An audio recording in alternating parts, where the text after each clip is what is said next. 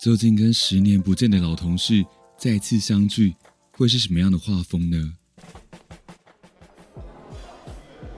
？OK OK，好，那我等人到齐再点，谢谢哦。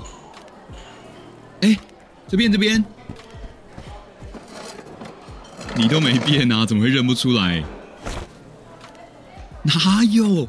我也很好认吧，我都没变吧。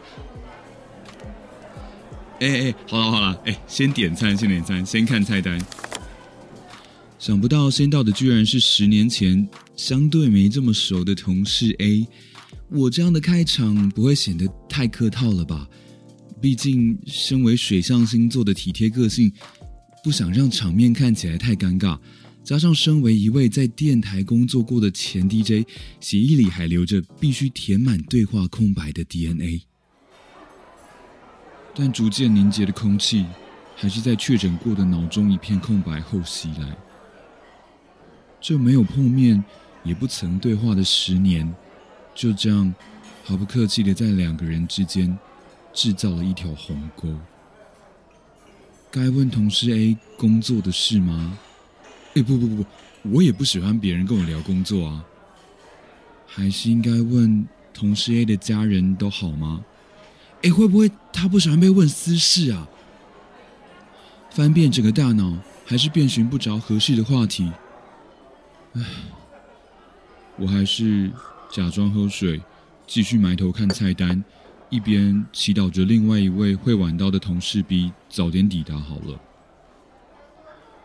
好不容易啊，人终于到齐了，我也松了一口气。虽然十年不见，但托社群媒体发达的福，透过每天在脸书的上下滑动，依稀有着同事 A 在从事非盈利事业相关工作，以及同事 B 已经生了一男一女，凑成一个好字的记忆。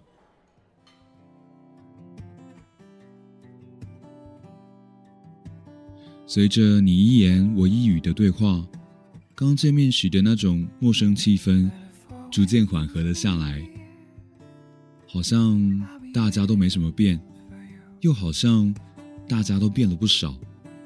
值得庆幸的是，大家都好。同事 A 在极具挑战性的主业中占有一席之地，也开始斜杠。帮助那些在人生职涯上有疑惑的人，努力的去找寻自己的方向。同事 B 的小朋友一天天长大，他也可以开始重新投入自己拿手的主持工作，开启职涯的第二春。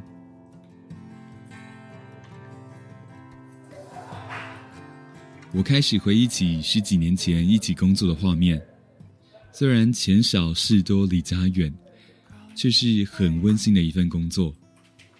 电台里有着像是妈妈一样的台长，还有个有时候会煮饭给大家吃的工程师同事，总是挨骂又相互依靠着的节目部三人小组，那个在电话中念了我一个小时，最后被我爆气回呛的节目部总监，还有那个在新闻直播中因为太紧张把屏东念成苹果而出包的我。